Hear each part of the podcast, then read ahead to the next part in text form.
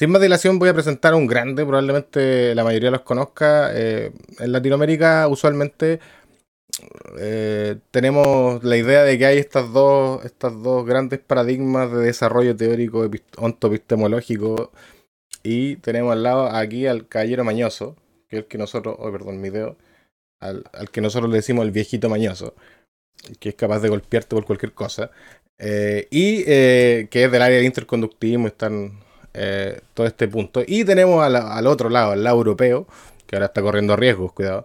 Pero eh, eh, a Marino Pérez, un gran, una gran persona que ha desarrollado, digamos, ha hecho lo que otros no han querido, que es tener un desarrollo filosófico mucho más ordenado, más lógico.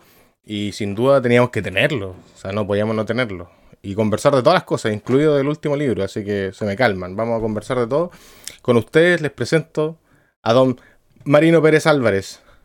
Aplausos de bajo presupuesto latinoamericano, siempre decimos aquí. Entonces la gente está muy acostumbrada. ¿Cómo estás, Marino? Pues nada, muy bien. Encantado de estar con vosotros y saludo a, todo el mundo aquí desde, desde España, ¿no? que, que está en una zona peligrosa por la alusión que habías hecho seguramente a la guerra en, Sí, sí, sí. A, todo esto, el otro día vi un video en YouTube de una simulación. ¿Qué pasaría si había una guerra nuclear? Y mostraban así como los misiles y España justo se salvaba. me, llamó la atención. Digo, hierba mala nunca muere, dicen acá en Chile. Entonces. Sí, sí, por lo menos el, estar en una península de, de Europa, en este caso, tiene ventaja. Sí, sí, sí, sí, sí, justamente. Mira, para ir partiendo en materia, por supuesto, estamos en Twitch, una plataforma eh, centrada en otra área, en videojuegos y otros elementos. Eh, y por supuesto, siempre tenemos unas preguntas que son como estándar. Y mi pregunta principal es, para que le responda a la gente, te presentes tú mismo. ¿Quién es Marino Pérez y cuál es su relación con la psicología? Mm, bueno, yo me, tendré que definir precisamente por mi relación con la, con la, con la psicología, ¿no? Que es lo que ha definido, pues, pues mi, vida, ¿no? Desde, desde la época pues, universitaria, ¿no? pues bueno, pues yo soy un, psicólogo español eh, que ha estudiado eh, psicología en la Universidad Complutense de Madrid en la década de 1970 y, he sido pues psicólogo psicólogo profesional, ¿no? con, una, con una consulta para eh, pues para los problemas eh, psicológicos, ¿no? Eh, y también psicólogo escolar, atendiendo los servicios de psicología de, varios centros escolares en su día. Y además de eso, pues, y, desde esa época he empezado a, pues, a ser profesor de, la Universidad de, Oviedo, donde, donde sigo y donde he desarrollado, pues bueno, pues todos los, los distintos escalafones ¿no? de, pues de, profesor eh, todavía sin tesis doctoral eh, y, profesor, pues bueno, pues que, ha alcanzado pues las, diversas escalas, ¿no? Y actualmente soy pues catedrático de, psicología.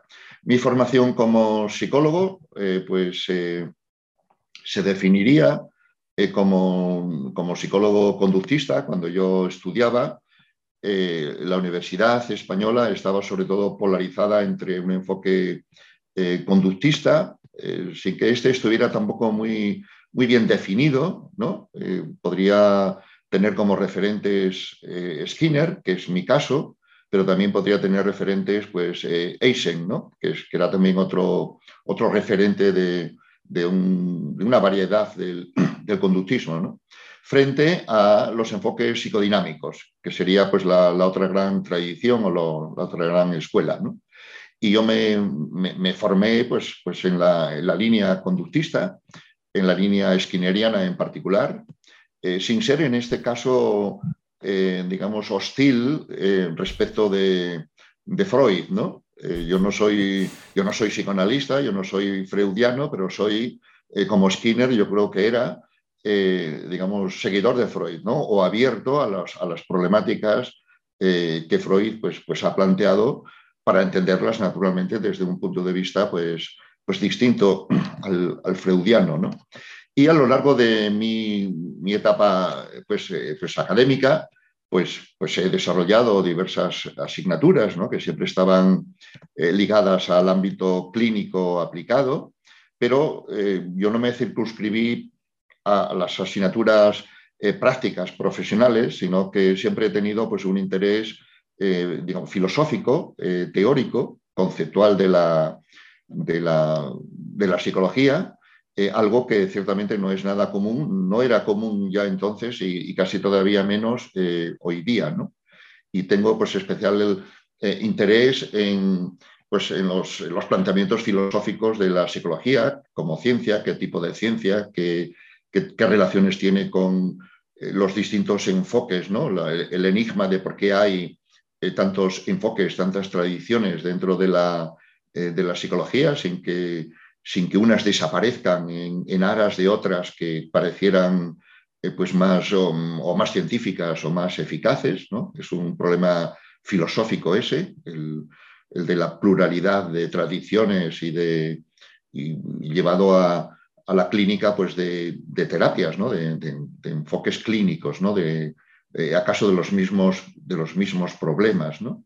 Y las relaciones que tenga la psicología pues, con otras digamos, con otras disciplinas, naturalmente con la biología, con la neurobiología y, con otras disciplinas pues, del ámbito de las ciencias humanas, ¿no? la sociología, la, antropología y, así. ¿no? Y, bueno, pues he desempeñado mi, vamos, y sigo desempeñando, como no, mi, carrera eh, eh, académica, eh, tanto, tanto didáctica, ¿no? De, de desempeñar las asignaturas como de investigación. Y yo dentro de la investigación, pues he llevado eh, también una doble vida, por decirlo así, ¿no? de investigaciones empíricas que, derivan en, artículos, en revistas eh, científicas, eh, pues que es por donde o, cómo se mide el rendimiento de los profesores universitarios. ¿no? Pero a la par de eso, he llevado pues, eh, también una, gran producción, por lo que yo veo ahora mirando hacia atrás, pues en, la publicación de, libros, ¿no? de libros de, texto escolares, pero también de, ensayos, ¿no? de ensayos de la psicología, pero eh, digamos con una proyección eh, social, ¿no? y, y, también pues muy, muy crítica de, lo, de los estándares. Siempre he sido crítico de, digamos, de, la corriente principal, del, mainstream de la psicología. Y, esto pues, me ha llevado a, eso, a, numerosos ensayos, pues, algunos de los cuales pues, efectivamente han interesado más allá de, del ámbito meramente eh, escolar. ¿no? Y, bueno, y, también artículos no, eh, teóricos, ¿no? no únicamente eh, empíricos, eh, sino también teóricos, pues ya en la escala de un artículo, ¿no? que siempre está pues, limitado en cuanto a, al, formato y al tamaño. un ensayo siempre, digamos, permite desarrollar más las, digamos, las, ideas, ¿no? sin estar tan constreñido por, por los requisitos, ¿no? por, por las formas, ¿no? las formas estándar ¿no? de publicación. Y, bueno, casi prefiero que, que, que, me preguntes o... no, sí, no, sí, que es cierto. A, estímulos incitadores, ¿no? no, es cierto, además, además hay tanto, porque, digámoslo, ha recorrido muchas áreas de la psicología. Tengo una pregunta, hace poco vi que te habías no sé cómo le dicen allá, retirado, jubilado, no sé cómo, cómo, cómo funciona ya lingüísticamente ese, ese hecho. Cuéntanos un poquito de cómo te retiraste de algún lugar específico o de algún trabajo en específico. Eh, no, yo, yo sigo, no sé si acaso te refieres a un, homenaje más o menos espontáneo que me han hecho hace unos meses con ocasión de la última clase de este curso. Ah, ya, ya, eh, sí, sí, sí, sí, sí, sí. Eh, en los últimos cursos, en los últimos años, yo siempre tengo la, la última clase, pues, pues, eh, pues en, diciembre, ¿no? Y el, y el, curso pues, pues acaba en, en, julio o, vamos, o en agosto, ¿no? Y entonces, lo, en fin, el, homenaje que me han hecho fue eh, por la, la, última clase, pero yo aún no estoy retirado o jubilado, digamos, cosa que ocurrirá de forma, de forma burocrática a partir de septiembre. ¿no? Ah, ya. Y entonces, a partir de septiembre, pues efectivamente dejaré de ser profesor de la, de la universidad, ¿no? Y bueno, yo no voy a solicitar eh, pues ser profesor eh, emérito, prefiero quedar, digamos, liberado de, del ámbito universitario y seguir mi anarcoconductismo, ¿no? mi, eh, digamos, mi desarrollo de, digamos, de temas ¿no? que seguramente derivan pues, en, igualmente en artículos, pero, pero pues, seguramente en libros y ensayos. ¿no?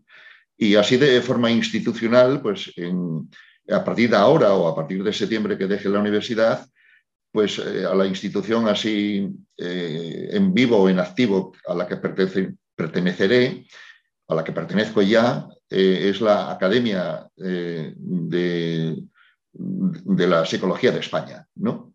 que es también pues, una, digamos, una institución que tiene también sus, sus, sus funciones y, y, sus miembros eh, electos y sus actividades, ¿no? Y, bueno, pues, pues era, digamos, mi institución de referencia. pero esa agrupa, agrupa de, forma pluralista, digamos, como que hay de todos los paradigmas, digamos. ah, sí, sí, sí, la, la propia academia, eh, digamos, refleja la heterogeneidad de, de, la psicología, ¿no? En cuanto a áreas de, eh, de conocimiento y de aplicación, como también de enfoques, ¿no? Eh, pasa un poco como con los colegios profesionales ¿no? de la psicología, que son un reflejo de, lo, de, lo, que hay, ¿no? o sea, de, la pluralidad y heterogeneidad de, pues de, digamos, de, enfoques, perspectivas, tradiciones y todo esto, esa, esa singularidad ¿no? que, tiene, que tiene la psicología. Mira, nosotros aquí, bueno, gran parte de este proyecto partió porque andamos en la búsqueda de, de, qué era la psicología, porque nosotros salimos más confundidos que, que, cualquier persona o cualquier otro profesional, yo diría que, de algún área, no saber qué era. Entonces siempre tenemos una pregunta como clásica. La idea en algún momento, que lo, vamos, lo estamos haciendo, es recopilar la respuesta de todas las personas que hemos, que hemos digamos, entrevistado. Entonces la pregunta es básica. O sea, bueno, básica para ti, muy difícil para otras. Eh, ¿Qué es la psicología y cuál es el objeto de estudio de la psicología? Pues, bueno, pues eh, aunque parezca mentira, es una, una pregunta eh, difícil de responder. Si la haces a, 10 psicólogos, bueno, no voy a decir 100, bueno, digo ya 100. Si la haces a 100 psicólogos, probablemente obtengas 100 eh, respuestas, eh, no todas completamente distintas, por supuesto, pero mm, sí difíciles de, homogeneizar. ¿no? Y, bueno, son respuestas pues, eh, pues bueno, legítimas y, que, tienen su sentido. Es decir, que quien las diera, digamos, sería capaz de, digamos, de, de, explicar y situar en un contexto y, presentar su, respuesta como la más cabal ¿no? frente a, otras. ¿no? Por lo que a mí respecta, yo entiendo la psicología como, como la ciencia del comportamiento.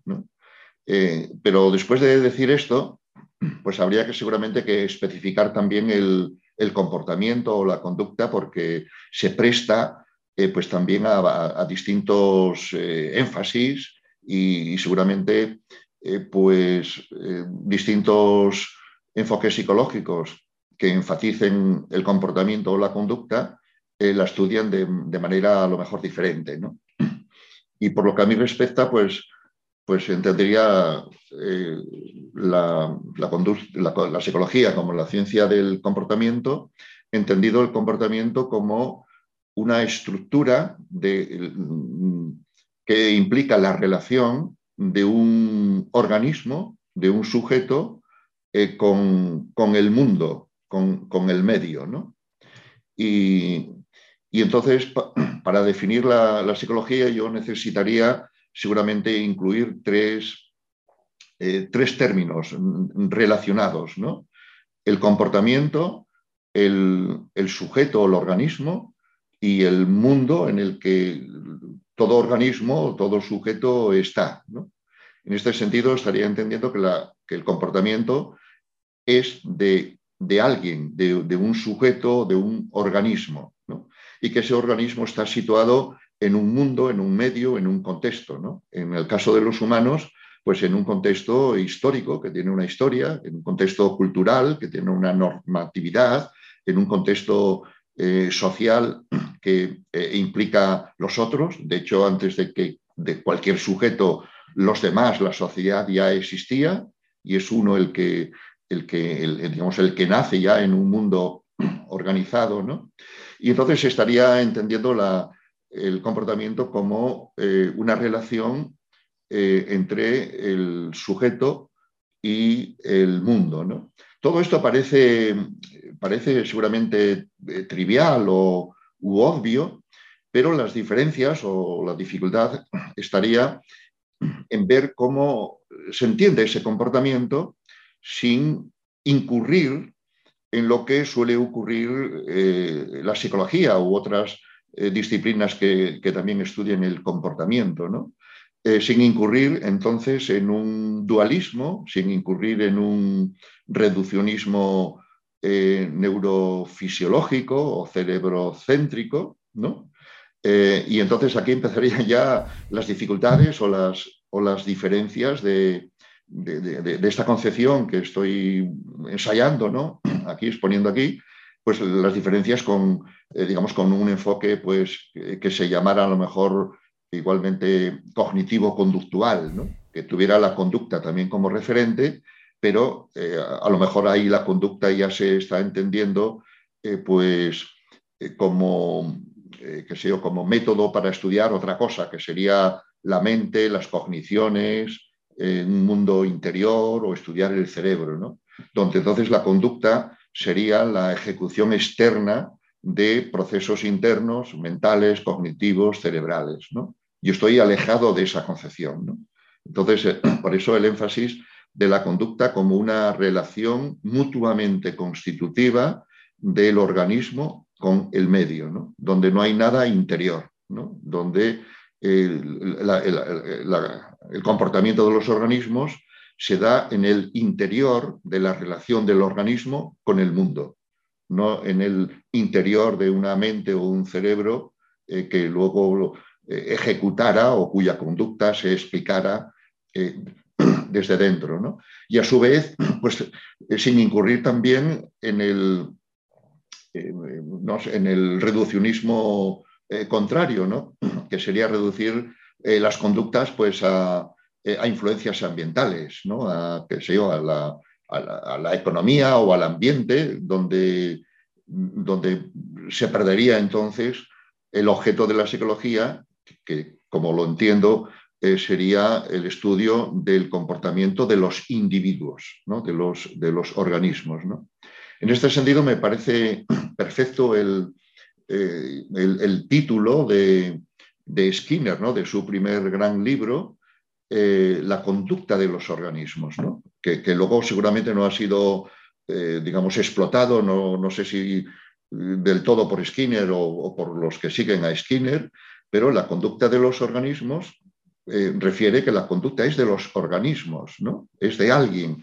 Y entonces ese alguien no puede quedar fuera del análisis de la conducta, de, la, psicología como ciencia que estudie el comportamiento. Entonces tiene que, tener también una posición respecto del organismo o del, en el caso humano, pues diríamos a lo mejor de los sujetos o de incluso de las, eh, de las personas. Y, en, esa fórmula, en ese título de, Skinner, eh, es muy importante precisamente el, término organismo, porque sugiere el individuo como un todo. Y es un enfoque que yo diría holista. Y como enfoque holista del organismo como un todo, pues estaría excluido estudiar el comportamiento desde partes del organismo, típicamente el cerebro, típicamente la mente, o típicamente cualquier instancia eh, interior. ¿no? Por eso es muy eh, importante pues, esa, esa, referencia al organismo, al, al, sujeto como un todo. ¿no? Y luego, pues efectivamente, todo organismo, todo sujeto, pues está en un medio y en un contexto, faltaría más, ¿no? Pero esa trivialidad, mm, esa obviedad, no se puede obviar, ¿no? Es importante destacarla, que los sujetos están sujetos, eh, digamos, a un mundo, a un medio, eh, que es el que al, final eh, va a determinar lo que ese sujeto hace, el comportamiento de ese sujeto, ¿no? Y el sujeto y el medio son los que van a constituir eh, una unidad, un comportamiento eh, pues que va a ser único, sin prejuicio de que tenga sus patrones y se pueda estudiar objetivamente, pero que es único de un sujeto. Y la psicología estudia precisamente el comportamiento de los sujetos individualmente. Y de ahí, pues, eh, en la psicología clínica, cuando uno trata de entender un comportamiento problemático, pues ya no le valen los conocimientos generales, estadísticos, abstractos, objetivos si quieres, sino eh, que le importa el comportamiento de esa persona dada su historia y dadas sus circunstancias. Y, aquí cobra precisamente el sujeto mucha importancia. Y dicho esto, ahora eh, quiero dar todavía un paso más y decir que a la hora de entender el sujeto, eso implica la subjetividad, ¿no? implica eh, el, mundo, el mundo privado. Esta, es una expresión skinneriana, eh, quizá mejor que el, mundo interior, ¿no? porque el mundo interior sugiere una interioridad distinta del exterior, ¿no? Y, el mundo privado sugiere más bien eh, pues una, eh, digamos, un comportamiento o una experiencia, un conocimiento que solamente se le da del lado de uno, ¿no? del lado cóncavo de uno. ¿no? Eh, que solamente es uno el que tiene esa, esa experiencia o ese conocimiento. Entonces, como he sabido, este es el, gran problema que le interesó a Skinner toda su vida, desde 1945. ¿no? El problema de cómo hay una parte del mundo que solamente le interese a un, a un sujeto es un problema, para Skinner, eh, es un problema del lenguaje, ¿no? es un problema de la comunidad verbal cómo la comunidad verbal eh, es la primera interesada en que los individuos den cuenta de, una parte del mundo que solamente se les da a ellos. Por ejemplo, el dolor, por poner un, ejemplo muy clásico y por el que hemos pasado todos alguna vez. El dolor es algo muy subjetivo y al mismo tiempo algo muy real. Y no es algo que esté dentro de ti, eh, ni tampoco fuera. Eh, está dentro de, digamos, de las relaciones que tú tienes con, con la cosa que te ha eh, producido un dolor, pero está dentro de los esquemas verbales, lingüísticos, de cómo la sociedad, la comunidad verbal, te ha enseñado a nombrar ese dolor.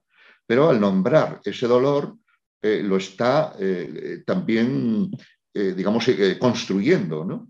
yo utilizo en español pues una, dos términos que son prosódicamente muy cercanos, y, también en cuanto a su significado. ¿no? Eh, la comunidad verbal, el lenguaje, no solo rotula eh, un aspecto del mundo que solamente se le da a uno, sino que lo rotura a la vez, ¿no? De roturar, ¿no? de, cultivar, de labrar, de, construir un terreno que no existía y que se abre a través del lenguaje. Y el, y el lenguaje no meramente etiqueta, no meramente eh, mm, pone, pone, el rótulo, sino que rotura, crea un tipo de experiencia, etc. Y eso le interesó a Skinner eh, pues en 1945, en ese, en ese trabajo clásico, ¿no? que para mí fue el más influyente de todos los de Skinner y que yo creo que parte un poco eh, a Skinner en, en, dos, ¿no? el análisis operacional de los términos psicológicos. Entonces, en ese sentido, a mí me interesa el sujeto y en particular la subjetividad, porque eh, toda psicología que se precie de ser psicología no puede dejar de fuera eh, la subjetividad, ¿no? el, digamos, el mundo privado, la experiencia muy real que solamente se le da a un individuo. Entonces hay que ver cómo se hace real esa experiencia. ¿no? Pues efectivamente a través del lenguaje, etcétera, etcétera. Y esa realidad subjetiva no está dentro de uno, en la mente o en el cerebro o en, algún almacén o en la amígdala. O en, esos son los, los, digamos, los reduccionismos y los malos enfoques eh, que, arrastra, eh, que arrastra la psicología. Y a veces los conductistas, eh, pues sin haber entendido a lo mejor ni siquiera muy bien a Skinner, pues desprecian ese mundo subjetivo porque, porque suponen que igual no es, no es objetivo. Bueno, igual no es objetivo como una conducta observable, pero no deja de ser observable para un único sujeto que es, que es cualquiera de nosotros, que está teniendo un dolor o está teniendo una experiencia. Y en esta línea, a mí estoy terminando para que luego... No, dale, dale, dale, estoy, yo estoy aquí fascinado. En esta línea, yo, yo he sintonizado, yo he, he contactado, he visto eh, eh, afinidad de, este enfoque conductista radical. Radical, pues como sabemos. Radical significa pues total. Eh, quiere decir que un, enfoque conductista no puede dejar fuera de su análisis nada que sea, que sea psicológico, nada que por razones metodológicas, que no encaje en un método observacional o en un método de medición eh, objetiva, ¿no? No puede dejar fuera entonces ese mundo privado que solamente se le, se le da eh, a uno. Eso es lo que significa radical, total, no dejar nada fuera por razones eh, metódicas o algo así. ¿no? Y radical también significa etimológicamente de raíz. ¿no? Y entonces habría que ir a las raíces donde está arraigado ese mundo subjetivo privado que, que, es real eh, y que no puede quedar fuera de nuestro análisis. Y de, acuerdo con este punto de vista, pues las raíces estarían en el lenguaje, en la comunidad verbal, que es la que, eh, la, que eh, digamos, construye de una forma de una forma, digamos, material, interactiva, las realidades psicológicas ¿no? que, que, históricamente se, se acumulan. ¿no? Todos los organismos todos los organismos, eh, a partir de, cualquier interacción, de las sucesivas interacciones con el medio, y siempre el organismo está interactuando con el medio, pues siempre a resultas de esas interacciones, del comportarse, es imposible no comportarse, A, partir de, cualquier comportamiento, eh, el organismo resulta cambiado. ¿no? Y esta es otra expresión de Skinner, así casi como de pasada, pero muy fundamental. Es el organismo como un todo, incluyendo el cerebro y, todo lo demás, el que resulta cambiado. Entonces no tendría sentido buscar dentro del individuo donde está almacenado, almacenada la memoria o almacenada, digamos, eh, cualquier cosa ¿no? que, tan fácilmente la psicología mainstream acude pues, a almacenamientos. Y, y, entonces en esta, en esta perspectiva del organismo como un todo, del, individuo eh, como, digamos, como una unidad, eh, de la importancia que tiene eh, los subjetivos, sin considerarlo como algo interior separado del exterior, pues a mí me llevó a ver en otras filosofías, muy, en principio muy alejadas del conductismo, ver afinidades eh, que podrían eh, servir de ayuda tanto al conductismo como esas otras filosofías podrían también servirse del, conductismo, ¿no? si, percibieran recíprocamente esta afinidad. Y es en ese sentido en el que yo, yo he acudido, yo he sintonizado, he percibido eh, afinidades con la fenomenología y con el existencialismo, que son dos corrientes filosóficas del siglo, del siglo XX, dadas en, la, en Europa, en la Europa continental, ¿no? que habría que diferenciar de, la, de la, Europa anglosajona, ¿no? que también tiene otra tradición filosófica. Y estas dos corrientes filosóficas son eh, eh, enfoques radicalmente adualistas. No es que sean conductistas exactamente, pero son radicalmente adualistas. Tratan de superar el dualismo de la tradición filosófica, el dualismo de, la, de,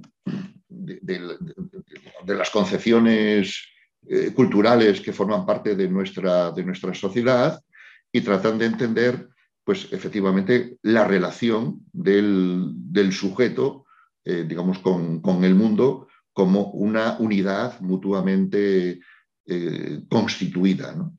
Y en ese sentido, pues, pues tienen especial interés filosófico para entender el campo, el, campo único que define la psicología, como también un interés eh, aplicado muy importante, eh, pues sobre todo en la terapia, a la hora de entender eh, pues los, problemas, los problemas psicológicos, de una manera que no sea pues, pues, pues, de acuerdo con, con, el modelo biomédico o que no sea, digamos, de acuerdo pues, con, con los enfoques eh, pues, eh, subjetivistas eh, interiores, ¿no? interioristas. ¿no?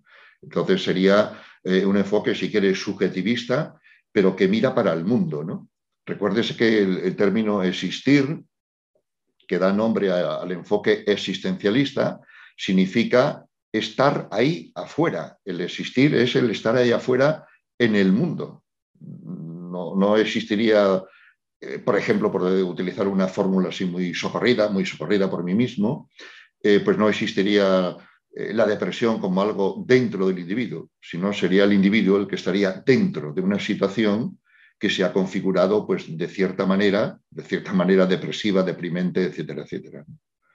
Y, entonces yo, yo soy también un conductista eh, digamos, un tanto anárquico respecto de las concepciones más ortodoxas del conductismo, del análisis de la, de la conducta, ¿no? por estas afinidades filosóficas que no son fáciles de percibir y que muy a menudo eh, más bien son desafinidades, ¿no? o sea, son repudios de, del conductismo respecto de esas filosofías y desde luego esas filosofías desprecian al conductismo pues, pues pues igualmente, ¿no?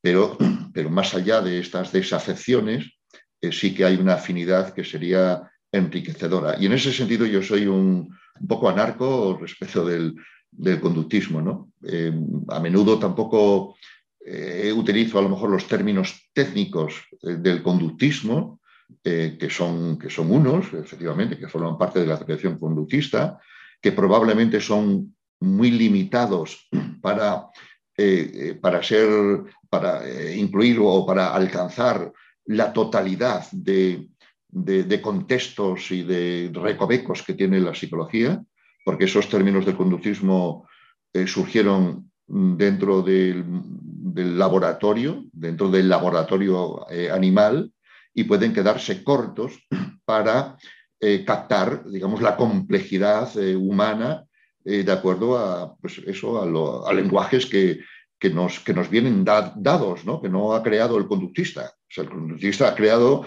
lenguajes para estudiar organismos dentro de la caja de Skinner. Pero eh, eh, la, gente vive en un mundo que ya tenía un lenguaje y ese lenguaje no, no, ha sido legislado por, por los conductistas. ¿no? Y entonces yo sería un conductista más en el espíritu que en la letra.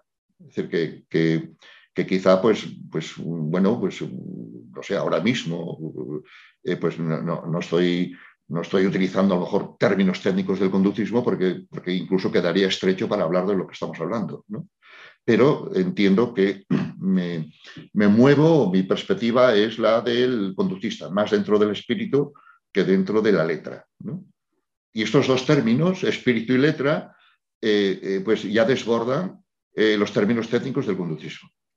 Entonces, esta sería pues, una, particularidad también que yo, que yo, bueno, que yo quiero destacar, ¿no? Para, no para justificarme, que no necesito justificar nada, pero sí para, eh, bueno, para, aclarar, ¿no? A lo mejor, pues, eh, pues que, digamos, la extrañeza, ¿no? Que yo puedo, que yo pueda tener respecto de, de conductistas que, que, que, luego cuando me escuchan a lo mejor ven pues que yo hablo hablo más, más ligeramente o más ampliamente, ¿no? o más, eh, pues, pero no dejaría de estar dentro de, la filosofía del conductismo, aunque, bueno, sin, estar prisionero, por decirlo así, de, los términos.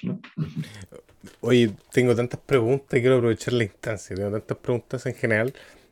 Mira, ah, eh, con la definición de individuo que da y quedaría de una forma fuera el comportamiento animal. Mm, ciertamente no puede quedar fuera de, del objeto de la psicología, eh, ni siquiera del término individuo, el comportamiento animal, ¿no? porque, es, porque es comportamiento, eh, comportamiento de individuos, eh, de, de, organismos animales y que ese es el, forma parte también pues, de la, bueno, por supuesto, de la tradición del conductismo, faltaría más, ¿no? Y de, de, bueno, y de muchos otros enfoques de la psicología, ¿no? de la psicología del aprendizaje, de la psicología comparada eh, eh, y demás. ¿no? Eh, pero yo, por, mi parte, por debido también a, no sé, a, mi, a mi dedicación universitaria, ¿no? pues como profesor de, asignaturas de clínica, de, terapias, sobre todo, terapias psicológicas, eh, pues me ha interesado más eh, la conducta humana. Eh, y, yo tomo como, digamos, como un campo propio, o sea, como, como, una unidad o como un, como un campo que, que no necesitaría, por decirlo así, sustentarse o acudir o tomar como base el estudio de la conducta animal, que nunca sobra y no está de más, pero que no, no estaría a expensas de la conducta animal para entender la conducta humana en los contextos complejos. Entonces, en ese sentido, yo enfatizo eh, más bien un conductismo radicalmente humano, podríamos decir, eh, donde, donde la, conducta de los individuos o el individuo, el organismo, el individuo al que yo me refiero, eh, pues es, es, un individuo humano dentro de una sociedad. ¿no? pero forma parte también de la psicología el estudio del comportamiento de los organismos eh, en, su, en, su, escala individual. Quizá el término sujeto podría ser común eh, tanto para el estudio de la conducta animal y humana, por cuanto que la conducta animal es de un sujeto, del sujeto del organismo que se está estudiando de la manera que, se estudia, ¿no? y al mismo término sujeto, eh, pues es aplicable al ámbito humano. Eh, otras veces, bueno, pues yo mismo, pues se da un paso y se habla de la, de la persona, ¿no? que es un concepto pues, muy, digamos, con muchos sentidos, ¿no? que no es nada unívoco, pero, pero que también es preciso. Y entonces, eh, cuando ya hablamos de la persona, pues ya estamos hablando ya de un individuo o un sujeto en una escala ciertamente humana. ¿no? Esa sería eh, sería lo, la especificación que yo haría a lo que me has preguntado. Claro, claro, No, yo lo, pensé simplemente, claro, porque, claro, como el, individuo en realidad está formado por la, o ya viene previo a la sociedad, o sea, viene posa a la sociedad, o sea, la, sociedad fue previa, y los animales no humanos en realidad no, no contienen sociedad, vienen en grupo, hay comportamiento ecológico, obviamente, pero, claro, me, me, me llama la atención. Pero tengo otra, tengo otra. Sí. Eh, es que me, me surgieron tantas dudas, Marino. Mira, eh, la, otra pregunta que me, que me, que me, pregunto, o sea, que me cuestiono en realidad, es de una forma tú hablas de alejarse del modelo biomédico. Eh, hoy las terapias basadas en la evidencia, eh, abrazados, han abrazado el modelo médico, han aceptado que se mide como si fuera un medicamento. Han aceptado términos como la iatrogenia, como el comportamiento, digamos, o homologarlo al comportamiento enfermo, digamos, a la conducta de salud, digamos. ¿Qué, te parece a ti eso? De una otra forma, vamos más cerca del modelo que más lejos, ¿no? Bueno, sí, el, modelo biomédico es el modelo, el modelo estándar, ¿no? El modelo establecido en la, en la corriente principal de la psiquiatría y, desde luego, también de la psicología clínica, ¿no? Todo lo que todo lo que ocurre en psiquiatría afecta para bien y para mal eh, dentro de la, psicología. Y el modelo biomédico, pues es el modo de pensar eh, acerca de los, de los, problemas, de los problemas psicológicos cuando ni siquiera se piensa, porque el modelo biomédico piensa por uno, porque es el que está, digamos, establecido por, por defecto, ¿no? porque, porque es el modelo de otras enfermedades, entonces se analoga un problema psicológico a otras enfermedades, los, los servicios de, psicológicos, como se dice en España, de salud mental, los servicios eh, psicológicos están en centros de salud, en centros médicos, en, hospitales. ¿no? Entonces, esa es la manera de, pensar sin pensar, pero también es la manera oficial, ¿no? Eh, digamos, eh, estatuida de pensar. ¿no? Y ese modelo médico se da en psicología, aunque no se utilice en términos, términos médicos, ¿no? términos, o sea, términos de psiquiátricos, ¿no? Eh, pero el, modo de pensar de muchos enfoques psicológicos es también biomédico, aunque sus términos sean psicológicos. ¿no? Por ejemplo, un enfoque cognitivo-conductual pues es un enfoque típicamente psicológico, pero que sigue el modelo biomédico, ¿no? aunque sus términos son eh, eh, psicológicos. ¿no? Y el modelo biomédico tanto el que se utiliza en psiquiatría como el que se utiliza en psicología, entiendo que es enteramente inadecuado eh, para entender los problemas psicológicos, que ya, ya, tenemos aquí un problema a su vez de cómo eh, eh, entendemos, cómo nombramos los problemas psicológicos. Tal como yo lo estoy nombrando, en términos de problemas psicológicos, pues es un, es un modo de entendernos, nada iatrogénico, por, por cierto, ¿no? Eh, nada biomédico, eh, pero también un modo muy, eh, digamos, muy genérico, ¿no? Muy impreciso, ¿no? Para hablar de los problemas, los problemas psicológicos, porque si habláramos de, si habláramos de síntomas, si habláramos de de trastorno. Bueno, trastorno también es otro término eh, mejor que enfermedad, por, supuesto, pero es un falso amigo, eh, porque el término trastorno pues, se está suponiendo pues, que, es, que hay una enfermedad de la que no se conocen todavía las causas orgánicas. Entonces hay un problema a la hora de mm, reconcebir los problemas psicológicos sin eh, incurrir en un enfoque biomédico que, prácticamente es inescapable. ¿no? Cuando uno utiliza síntoma, cuando uno utiliza trastorno, cuando uno, eh, no sé, casi, bueno, es, es muy difícil ¿no? Que, que, no esté dentro de un esquema biomédico, ¿no? que, es muy difícil, por, por, tanto, de, de superar. Pero sería muy inadecuado para entender esos problemas, ¿no? que de acuerdo con mi perspectiva son mm, muy distintos eh, igual estoy exagerando ahora y lo hago expresamente ¿no? para tensar el argumento, que son muy distintos de, las enfermedades propiamente médicas. Y esto no, no, quita, no devalúa, eh, digamos, la gravedad y el sufrimiento que los problemas psicológicos implican, por no llamarlos eh, enfermedades. Muchos problemas psicológicos que tienen más sufrimiento que muchas enfermedades, que puedan ser eh, asintomáticas y ni siquiera entonces, hasta ni siquiera se entera el individuo. Y un problema psicológico, pues, pues puedes llevarte a, gran sufrimiento y a, la muerte, ¿no? Si, entras en un nihilismo, en una depresión y, demás.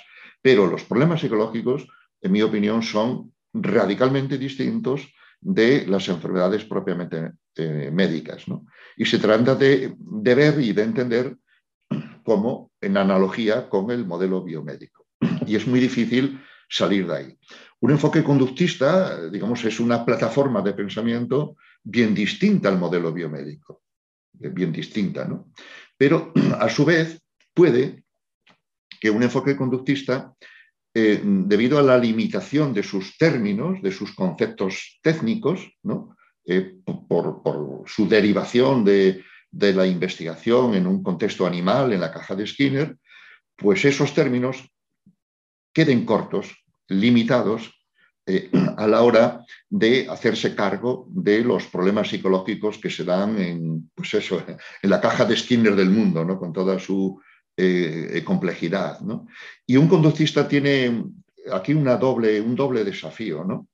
Por un lado, tener la complejidad suficiente para hacerse cargo de la complejidad de los problemas psicológicos que tiene la gente y también tiene el desafío de no quedar solo, eh, digamos, como una escuela marginada dentro de la pluralidad de la psicología.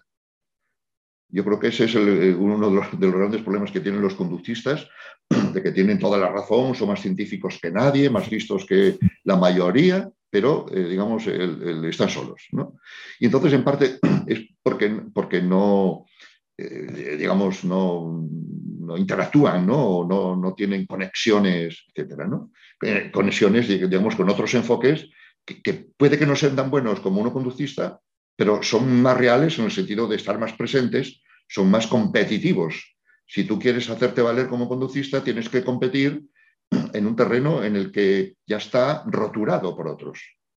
Y entonces, bueno, es aquí eh, donde, de nuevo, un enfoque fenomenológico y existencial, que es radicalmente adualista, que es eh, nada reduccionista, que estudia el comportamiento en el contexto, etcétera, etcétera, pues es uno, eh, digamos, que da, eh, que, da, bueno, que da salida o que da amplitud a, pues, pues, pues a esta, digamos, no sé, a, este desafío ¿no? de, de, cómo, cómo utilizar, cómo disponer, cómo hacer valer un enfoque psicológico, por ejemplo, conductista, eh, alternativo al modelo biomédico, jugando en el campo enemigo, ¿no? jugando siempre fuera de casa, que es en un, en un terreno eh, que ya está tallado a la escala precisamente eh, biomédica. ¿no?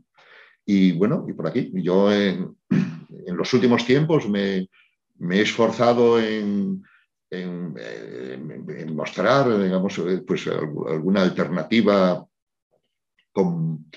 eh, competente y competitiva con, con, el eh, mainstream, eh, pues, por ejemplo, a través de, del concepto de situación, que es un concepto, pues un término muy común, la situación.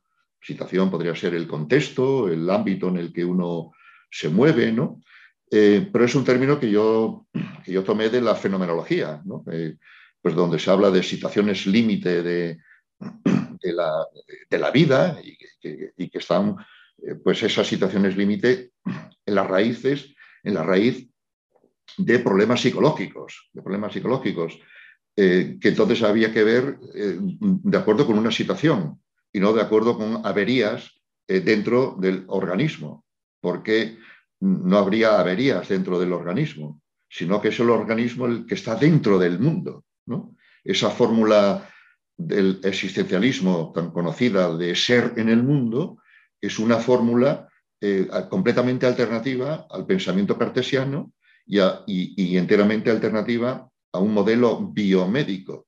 Es en el mundo, en la relación con el mundo, donde se dan los problemas, los problemas psicológicos.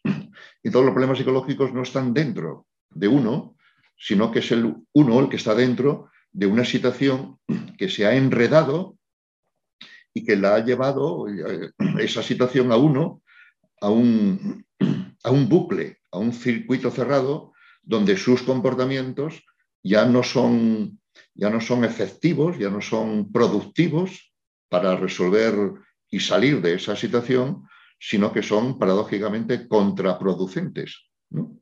Entonces, ese, ese bucle sería, en mi opinión, lo que define un problema psicológico.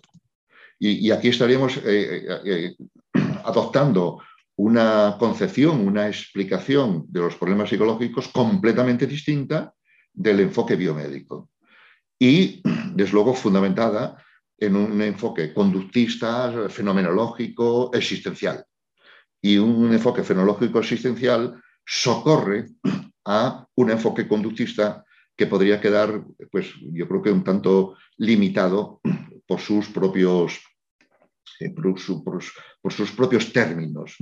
Eh, eh, pues cuando, por supuesto, un psicólogo conductista puede reducir cualquier fenómeno a, los términos conductistas, pero mm, igual lo hace para que lo entienda otro conductista únicamente. Igual lo hace para, digamos, esterilizando el fenómeno dejándolo dejándolo, digamos, pues, pues casi a expensas de la propia definición. Y, entonces, bueno, pues eh, podríamos estar hablando de, términos que no son conductistas conductistamente, en la medida en que nos situemos en, pues, pues eso, en, las, en el contexto, en la situación y, desde luego, algo central dentro del conductismo es el aprendizaje, es el moldeamiento, cómo eh, se han hecho reales las experiencias y los problemas eh, que ahora parecen que fueran eh, internos, ¿no? que salieran de dentro por, por los rutinarios, por, porque ya hemos perdido de vista su, su, origen, su construcción, sus determinantes. ¿no? Entonces, claro, eso nos lleva fácilmente eh, a, eh, pues, a suponer que hay una avería interna, porque ya hemos perdido de vista pues, la génesis, ¿no? el moldeamiento, eh, que eso es efectivamente central en un punto de vista conductista. ¿no? Mira, ahora que, ahora que conversábamos de esto, ellos, a ver, es complicado ver la situación actual igual de las terapias en realidad, porque hoy obviamente todos abrazan, pero bajo la perspectiva que propones, ¿cómo, ¿cómo tendríamos evidencia? Ya que les gusta tanto la palabra evidencia, porque pucha que la usan para todo. ¿Cómo en realidad podríamos hacer ostensibles esos resultados de, bajo un modelo nuevo? Yo creo que ahí es donde está el gran misterio, porque de una u otra forma, en, el análisis del, del, problema psicológico, de los problemas de las personas o interpersonales, como se les quiere decir, eh, definirlo no está lo, lo, complicado. O sea, es complicado, se ha hecho un trabajo, pero ustedes y un montón de otras personas ya han hecho ese trabajo. Ahora es cómo hacemos esos resultados y que sean igual de, digamos, didácticos, que son hoy día las terapias de basadas en la evidencia. O sea, de otra forma se miden con un puñado de trastornos pero atienden a, a, lo que venga. O sea, no creo que diga, oye, ah, no, es que mi terapia tiene solamente con esta y este y este, y usted me presenta esto. O sea, hay que buscar una forma como de solucionarlo, ¿no? Eh, sí, sí, ciertamente. Ese es el casi el, vamos, también el gran problema, ¿no? con el que, eh, pues, pues un enfoque alternativo al biomédico se, se encuentre, ¿no? Yo creo que habría que empezar por por criticar y poner en su sitio eh, precisamente el movimiento de, eh, basado en la evidencia, ¿no? el, de, la evidencia, que ya se está, que ya, está mostrando sus, sus, propias limitaciones en medicina, donde surgió, y, desde luego trasplantado a la psiquiatría y a la psicología, pues, pues digamos, tanto, tanto peor, ¿no? Eh, entonces, la, propia, eh, la propia doctrina, el propio movimiento de, la práctica basada en la evidencia eh, tendría que ser revisado, porque está construido de acuerdo con el modelo biomédico. Y, y, bueno, esa crítica, digamos, la, habría que hacer. Hoy día se está ya criticando, hay muchas críticas precisamente de, digamos, de la, práctica basada en la evidencia pues, aplicada en, psicología. Eh, con esto no, no, quiero decir eh, para nada eh, que la psicología no tenga que mostrar su evidencia, ¿no? digamos, presentar sus pruebas. ¿no? De hecho, el término evidencia quizá traduce mal el término original en inglés para el español. Eh, donde en español la evidencia tiene un sentido demasiado potente o demasiado, demasiado estricto y en realidad pues lo que habría que decir es eh, pues eso efectivamente mostrar que algo funciona eh, y mostrarlo con pruebas, con pruebas que, permitan mostrar su objetividad, que digamos que otro puede aplicar esos procedimientos y encontrar también pues eh, pues resultados. ¿no? Y entonces habría que criticar eh, precisamente la, práctica basada en la evidencia, que en la realidad se reduce su, prototipo, como es sabido, de la práctica basada en la evidencia, está en los ensayos aleatorizados, controlados, ¿no? Eh, donde se seleccionan entonces los sujetos de acuerdo a ciertos parámetros se asignan aleatoriamente a un grupo u otro para luego aplicar un procedimiento pues, también de forma muy, muy estandarizado y muy equivalente en un grupo y en otro, en, número de sesiones, etcétera, y luego se evalúa pues, los resultados en términos de, muy a menudo, de síntomas, de reducción de síntomas. ¿no? Bueno, pues ese modelo es muy inadecuado eh, para estudiar los fenómenos psicológicos, pues por muchas razones, entre ellas que esos sujetos seleccionados para esos estudios no son los que se dan en la clínica, no, son reales, ¿no? Son muy seleccionados y no son los que los clínicos encuentran a diario en la, en la, consulta. Los resultados que derivan de, esos estudios, de comparar un procedimiento con otro o un procedimiento con, eh, con no hacer nada o con el procedimiento estándar, esos resultados son de ningún sujeto, es, de un promedio. Y la psicología, y desde luego la psicología clínica, trabaja con un sujeto concreto, que tiene un nombre, una historia concreta, y, eh, y la medicina basada en la evidencia le da eh, una evidencia de un sujeto que no existe, que es un promedio. Y ese sujeto no existe porque está enclasado en una clase, en, un, eh, digamos, en, una muestra de una población eh, que no representa, que no tiene, no representa a nadie en concreto, que no, digamos, se traduce ese conocimiento a un sujeto individual. Porque la psicología, y en, este, y en esto coincide con la psiquiatría, estudia los sujetos. la psicología clínica y la psiquiatría, por definición, estudian eh, sujetos eh, con su historia particular. Otra cosa es que el clínico tenga conocimientos generales, faltaría más, pero eh, nunca se excusa el estudio del sujeto. Entonces, habría que, esa evidencia que es necesaria para hacerse valer, pues habría que tomarla, habría que retomarla de eh, de los estudios de caso único. Eh, incluso numerosos estudios, no un único caso, pero sí de caso único, ¿no? De caso único, que ese es el método clínico de toda la vida. El método clínico de estudiar intensivamente eh, un caso era, hubo algún tiempo que era el método científico de la psicología, aunque no fuera un problema clínico el que se estudiara. O sea, por ejemplo, Piaget, que no era un clínico, utilizó el método clínico, consistente en coger a niños, a niños y estudiar eh, cómo esos niños se forman el concepto de número o el concepto de, de, cualquier proceso lógico, etc. Y a partir de ahí, no de un niño, no de un caso único, pero tampoco es necesario de mil, ¿eh? de una muestra de mil, por decirlo así. ¿no? Entonces, estudiando casos únicos, se pueden construir conocimientos. Skinner es otro ejemplo. Skinner no es un clínico.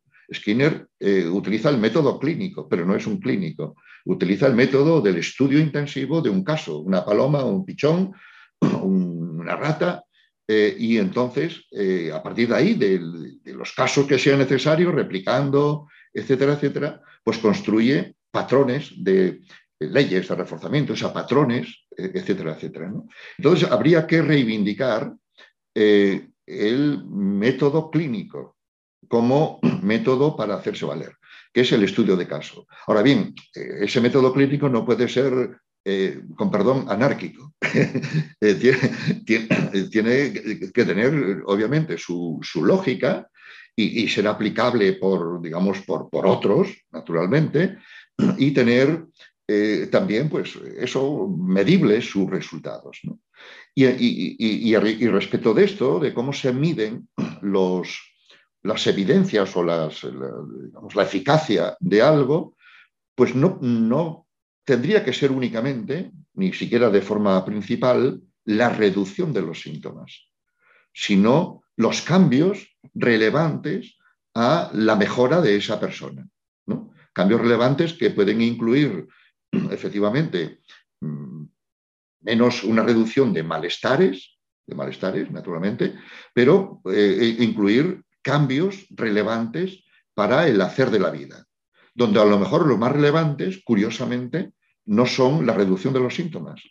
O sea, no, no es eh, quitar a uno, por decirlo así, eh, la tristeza o la ansiedad o la preocupación, porque eso es inherentemente a, los seres humanos eh, de acuerdo a las situaciones en las que están. Mal oiría uno si le han quitado las reacciones emocionales, incluyendo, incluyendo incluso las que preferiría no tener.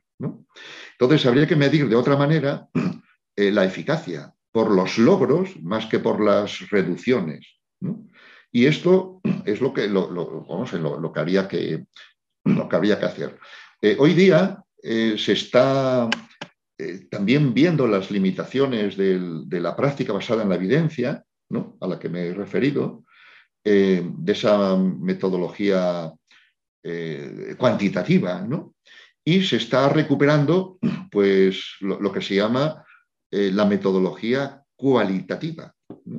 Y la metodología cualitativa no se basa en la estadística, se basa en estudio de casos. ¿eh?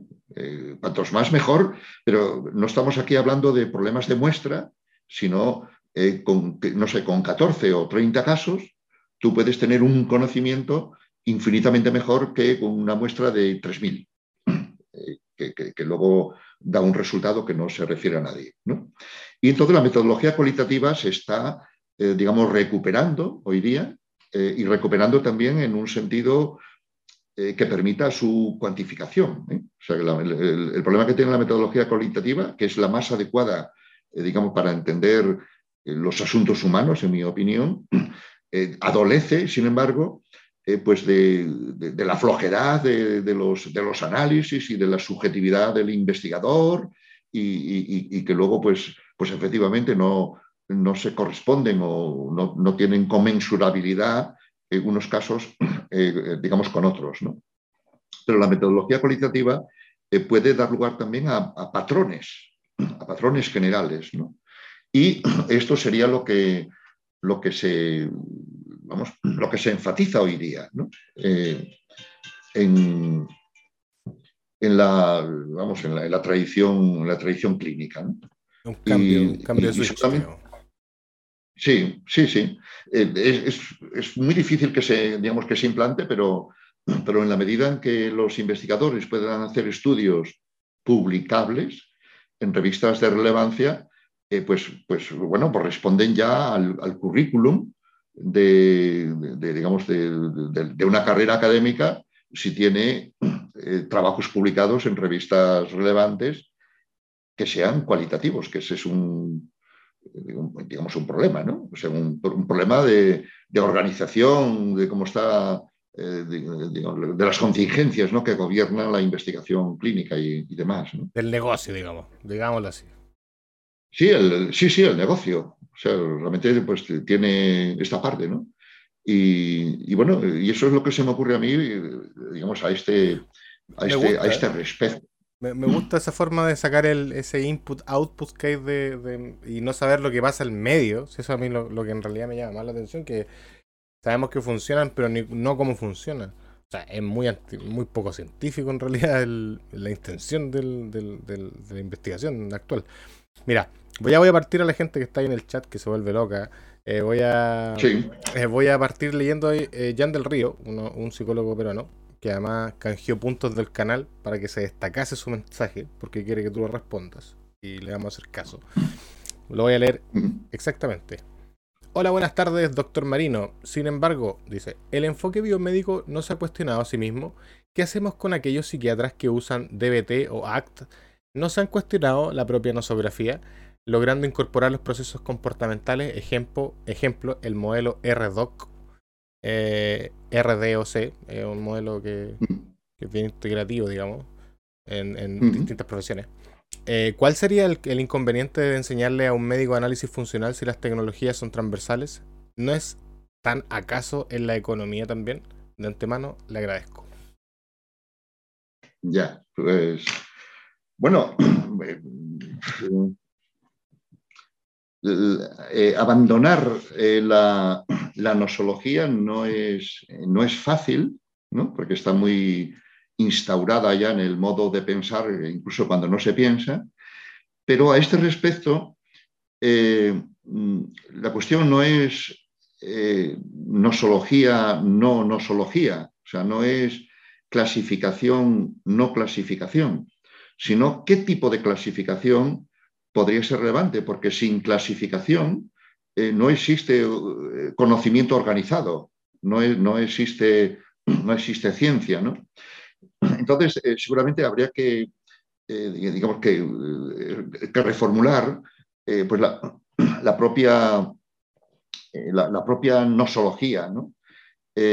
y bueno, y ahí se puede dar también una paradoja de que reformulando la nosología establecida, que nos viene desde 1980 con el DSM-3, es el DSM-3 el que ha establecido el modo de pensar actual con, esa proliferación de categorías.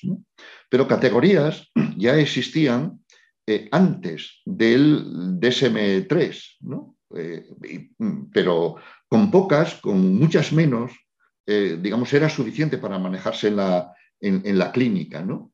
Y, entonces, eh, pues eh, lo, que habría era que, que superar eh, la nosología del DSM, del DSM 3 al 5, y en su lugar, acaso, introducir otro, otra forma de clasificación que, que, la encontramos en la, en la fenomenología, ¿no? en la fenomenología clínica y un tipo de clasificación pues, que, no sé, que, no es, eh, que no es criterial, en base a criterios, eh, cinco síntomas de diez, que es, que es, en la que estamos, sino que es en base a, patrones, ¿no? a, a, Gestalt o a, o a núcleos significativos. ¿no?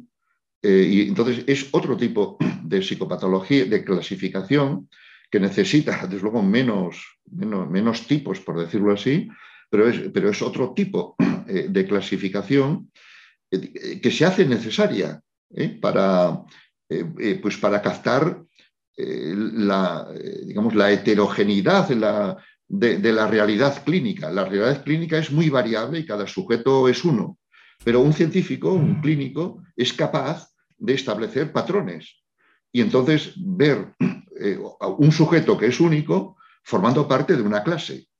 ¿Eh? de una clase. Y entonces aquí podemos encontrarnos con la paradoja de que algunas de estas tipologías, de estas clases que son necesarias, eh, incluso tengan el nombre de, las clases eh, del DSM3, que, tengan el nombre de las categorías que queremos superar. Pero esas categorías que queremos superar del, del DSM5 eh, ya existían antes de, antes de la lógica del DSM-3. Eh, eh, por ejemplo, la, la depresión o la ansiedad son fenómenos psicológicos pues que, siendo cada caso distinto, puede establecerse una manera diferente de si alguien tiene efectivamente algo que podemos llamar depresión o que podemos llamar ansiedad. Entonces, un enfoque fenomenológico existencial, yo creo que socorre aquí a un enfoque, eh, digamos, que fuera raso, ¿no? que, digamos, que, que, no, eh, que no quisiera ver eh, ningún tipo de categoría. Para mí el problema no es categoría, no categoría, sino qué categorías. ¿no? Y luego, pues bueno, un, sí, para un médico, un psiquiatra incluso, pues claro, puede ser muy difícil pues adoptar eh, un enfoque que no se base en categorías médicas o, psiquiátricas, que adoptara un punto de vista del análisis funcional, pero también podría, eh, vamos, y no, no, es, eh, no, es, no, sería la primera vez que, un, que un médico, que un psiquiatra, adopta precisamente un enfoque muy analítico, o sea, muy de análisis funcional. ¿no? Zornecke, por ejemplo, es un psiquiatra que ha adoptado, en este caso, eh, la perspectiva de las terapias de aceptación y compromiso, de, un enfoque contextual, que desde luego es muy distinto del enfoque biomédico, es el, contrapunto del enfoque biomédico. Y lo ha entendido de manera que ha escrito libros muy escolares en esa perspectiva. Y luego respecto del RDoc, pues eh, es también un falso amigo, ¿no?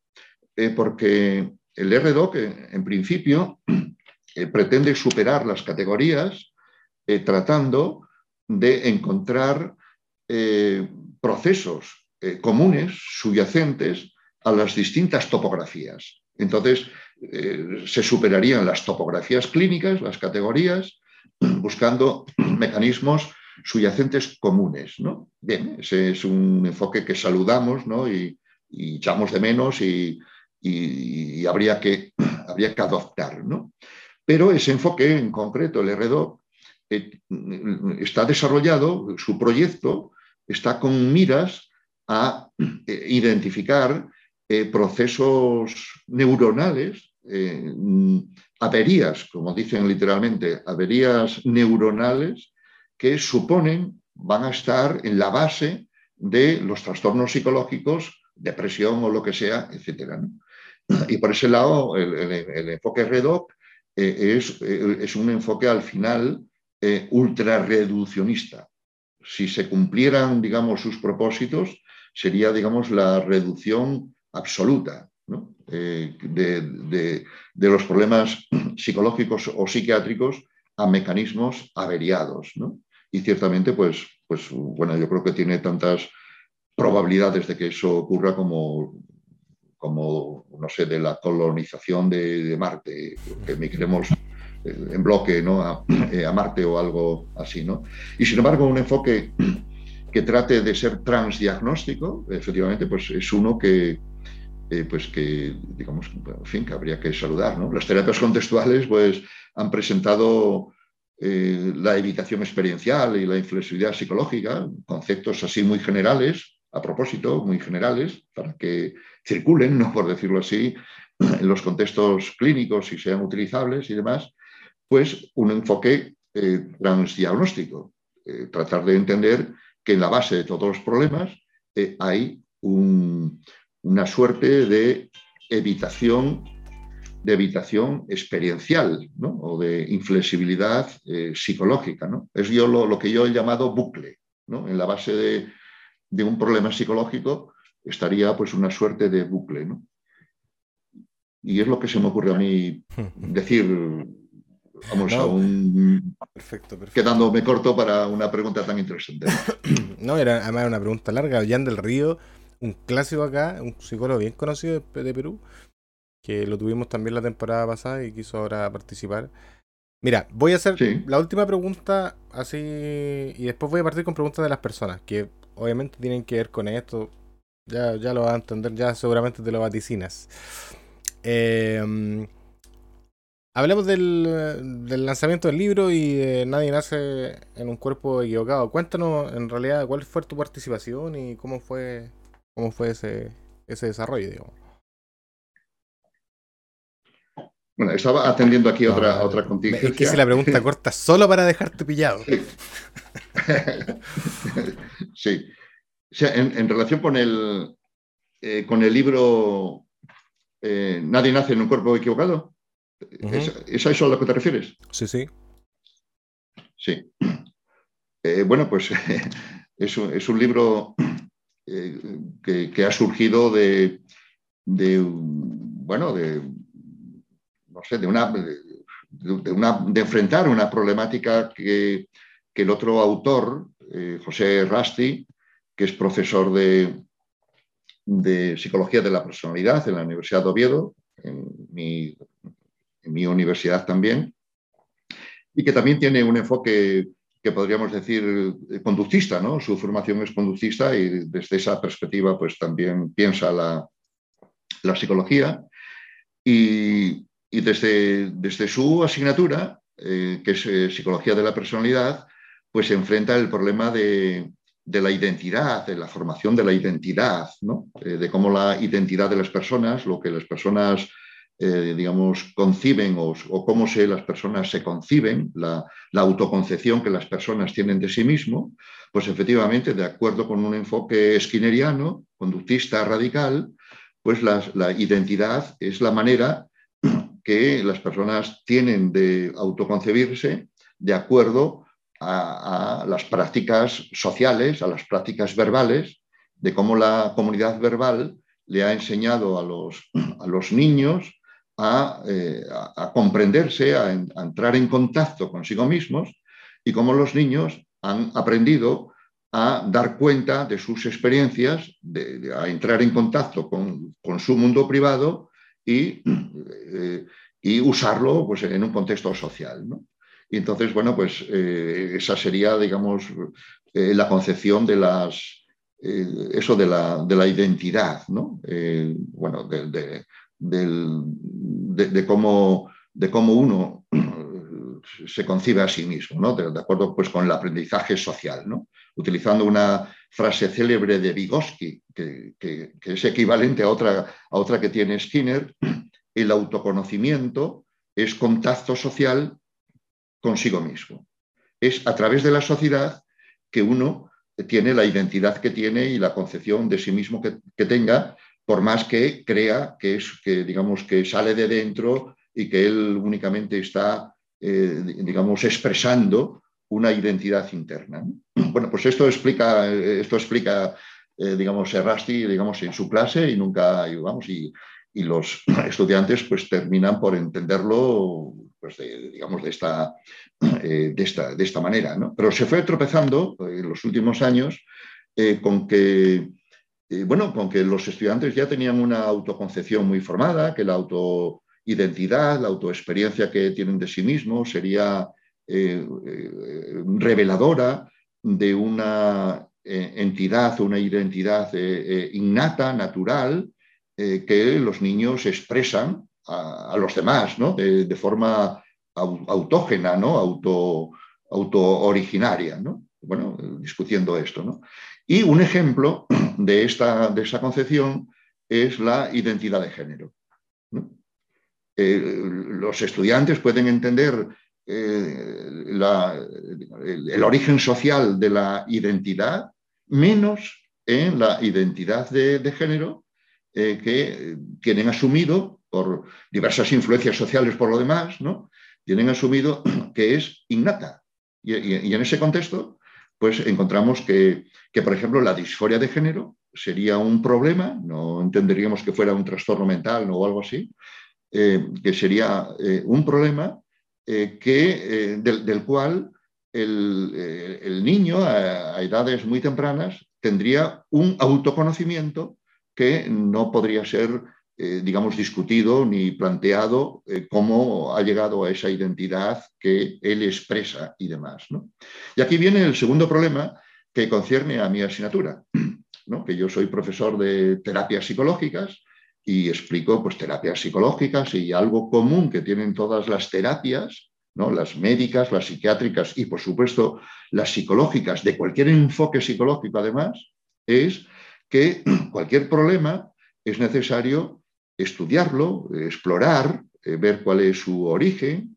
Eh, tradicionalmente se diría eh, hacer un diagnóstico, por lo tanto, diferenciar bien si eso que le pasa es distinto de otras cosas que pudieran ser parecidas. Bueno, en términos conductistas, sería hacer un análisis funcional, ¿no? Un análisis funcional de dónde viene pues, estas autodeclaraciones o estas, eh, digamos, referencias, este autotacto que, que, el niño tiene consigo mismo acerca de, de, sentirse niña o al contrario, una niña sentirse niño.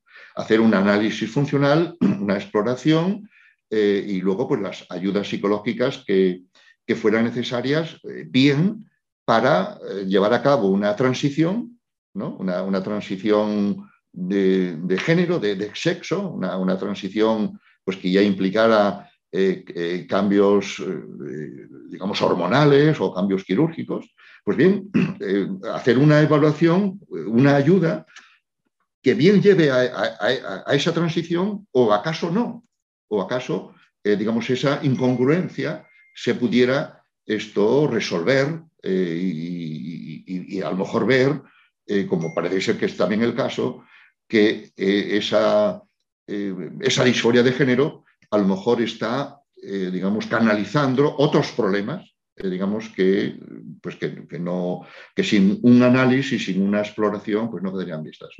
Entonces yo me encontré eh, con que eh, eso que hacen todos los clínicos, cualquier, cualquiera que sea su enfoque, ese análisis funcional que haría, digamos, cualquier analista de la conducta, está prohibido en el caso de la disforia de género. Porque en el caso de la disforia de género habría que adoptar, hay que adoptar dos principios, eh, dos, casi dos leyes, ¿no? porque de, hecho está regulado en los distintos países. Eh, uno es la autodeterminación de la identidad del género por el sentimiento, eh, digamos, que el niño o la niña refiera, y entonces no, no podrías hacer un análisis funcional, que, etcétera. Y dos, aplicar el enfoque afirmativo, afirmar esa experiencia eh, con miras a los distintos eh, pasos de esa transición, de esa transición de cambio que implican efectivamente, pues, eh, pues a partir de ciertas edades, pues bloqueos, digamos, de la pubertad, hormonación cruzada, intervenciones quirúrgicas, en el caso de las chicas, pues la mastectomía, etcétera, pues, pues para el cambio de, etcétera. Y se está viendo que ese enfoque precipita muchos cambios eh, que luego no resuelven eh, los problemas por los cuales esos cambios, esa transición se ha hecho. Entonces tenemos ahí el caso de los arrepentidos, de, chicos o chicas eh, sobre todo, que han hecho distintas fases de la transición, pero que esta no resolvió sus problemas y quieren volver atrás. Pero ya hay cambios y daños irreversibles. Y eso puede haber ocurrido por ese, eh, digamos, ese, movimiento, ese, mandato de, eh, afirmativo que niega cualquier análisis psicológico, porque este sería calificado, si se aplicara, sería calificado de terapia de conversión, que sería pues una terapia efectivamente infame que algún día se aplicó en la homosexualidad y que ahora se utiliza de forma tramposa para etiquetar todo lo que no sea la terapia afirmativa. Entonces yo me, tropecé, efectivamente, pues en mi asignatura, que todo lo que hay que hacer en cualquier problema psicológico está prohibido hacerlo en la disforia de género. Porque eh, ya el niño, la niña, el chico, el adolescente, estaría ya autodiagnosticado.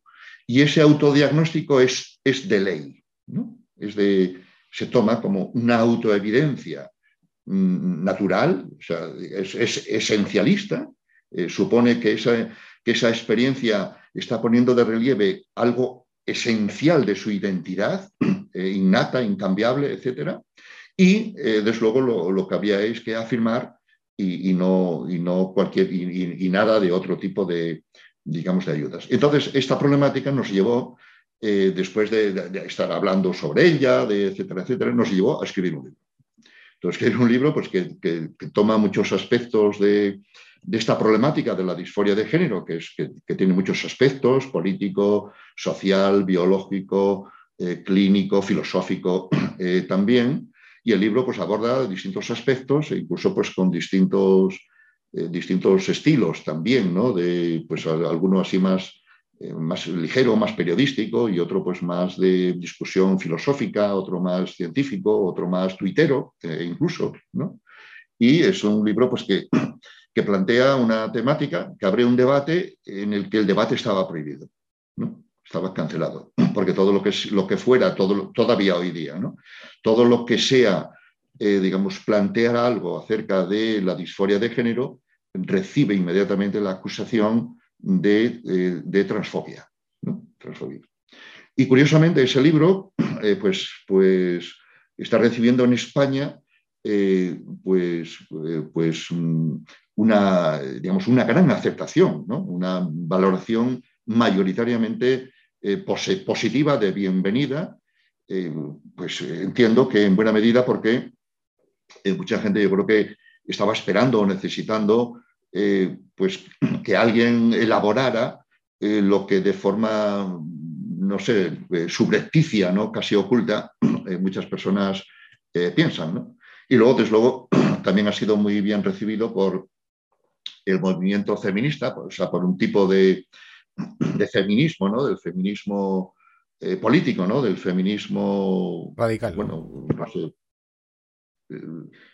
sí, de un tipo de feminismo que estaba muy preocupada, muy preocupado, que sigue naturalmente preocupado ese feminismo eh, por, eh, pues por el, eh, consecuencias del movimiento queer, pues que, que, diluyen la diferencia entre varón y mujer porque sería el sentimiento lo que, lo que definiría qué es un hombre y qué es una mujer y no, y, no, pues, y no otra cosa. ¿no? Y bueno, básicamente es esta un poco la, la, motivación y el motivo de, digamos, de un libro así que... Eh, hay, bueno, un tete grande el que se metieron, digamos, hay que decirlo. Eh, eh, ah, mira, yo no, no, lo voy a leer entero, me leí la... Como, como en latinoamericana, me leí las partes gratis que estaban en el, en el ebook de Google Play. creo que son un par de capítulos que hasta ahí, porque me pegan un sablazo de 10 euros para digital y eso para nosotros representa representa harto dinero. Eh, en realidad para mí, para mí representa harto dinero. Yo no quiero meter a las demás personas que ganan mucho dinero. Perdónenme. Eh, pero bueno, yo me imagino que tú estás enterado de la que se ha liado, como dicen ustedes allá. Eh, se ha liado una grande. Y a nosotros, la ocasión de tenerte hoy acá, por supuesto han llegado. Más o menos han, respondido tu posición en general y eso me gusta porque no tengo que plantearte las preguntas que, han habido. Pero hay muchos que aluden eso, que eh, em, eso es lo último que señalaste, que hay como un movimiento, el tema de la ley trans, la RATFEM que les dicen TERF los, trans, y como que de una otra forma ayuda a la exclusión o ellos aluden que eh, o termina por argumentar eh, y favorecer a la exclusión de aquellos grupos de las disidencias sexuales que eh, estaban, digamos, que ganando algo de terreno. ¿Qué, consideras tú respecto a eso y a todo el conglomerado político en realidad que está pasando ya, que es muy específico? Sí, Bueno, quienes dicen eso, desde luego no han leído el libro o si lo han leído no se han enterado porque no encontrarán en, ni una palabra, ni una línea, ni un capítulo en el que eh, del libro resulte, eh, digamos, ninguna exclusión, eh, para nada. Entonces, quienes dicen eso están, yo creo que, ideologizados respecto ya de su planteamiento, digamos, a priori, tal que lo que no sea asumir, digamos, su, su, planteamiento, el de la autodeterminación por el sentimiento, y, la terapia afirmativa, todo lo que no sea eso es TERF, es eh, transfóbico, es, eh, digamos, excluyente. Y nada de eso. Yo no tengo más nada que decir que eso. Digamos que, eh, quienes responden a eso, yo creo que responden de una forma, de, una forma ideologizada y, demás. Y, y, el libro sí que abre un debate justamente pues, para eso. Entonces sería interesante que esas personas eh, que, tienen esa, esa percepción, ¿no? que puede ser muy legítima y, efectivamente, pues, eh, digamos, se abrieran a discutirlo. ¿no? A, discutirlo en, el, digamos, en términos académicos, quiero decirlo, no, no de, digamos, de, una, de, discutir en el sentido de, de, o sea, de insultos o de, o de, o de, o de, enfados. ¿no?